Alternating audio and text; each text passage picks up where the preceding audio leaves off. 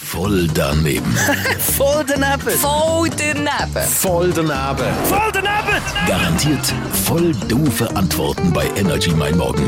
Präsentiert von der TH Willi AG in Schlieren. Voll richtig. Mit dem brandneuen Ford Focus. Jetzt zum Probefahren. Mm, Ich kenne Baumnuss, ich kenne Walnuss, es gibt äh, Haselnuss. Haselnuss und die sind alle sehr gesund und sehr fein. Es gibt eine Nuss, die, Die tut- wird man nicht nein, unbedingt. die tut eher ein bisschen ja, weh, Die tut ein das bisschen ist weh. Kopfnuss. Äh, Kopfnuss. Siehst du gerne Kopfnüsse? Nein, Wieso nicht? einfach so. Ich habe es noch nie probiert, das hat mich nie gereizt. Wie sieht Kopfnuss aus? Reden wir schon von der gleichen, oder? Von welcher redest du? Also ich rede von der in der Schale drin, Wie sieht sie aus? Beschreib mal.